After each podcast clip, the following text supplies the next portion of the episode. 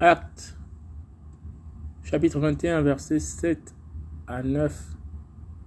Escale à Ptolémaïs, puis à Césarée. Mais nous, achevons le voyage sur mer. Nous sommes allés à Tyr. Nous sommes allés de Tyr à Ptolémaïs et ayant salué les frères, nous sommes restés un jour avec eux.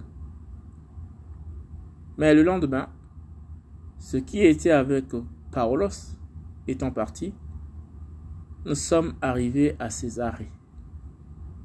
Étant entrés dans la maison de Philippos, l'évangéliste, qui était l'un des sept,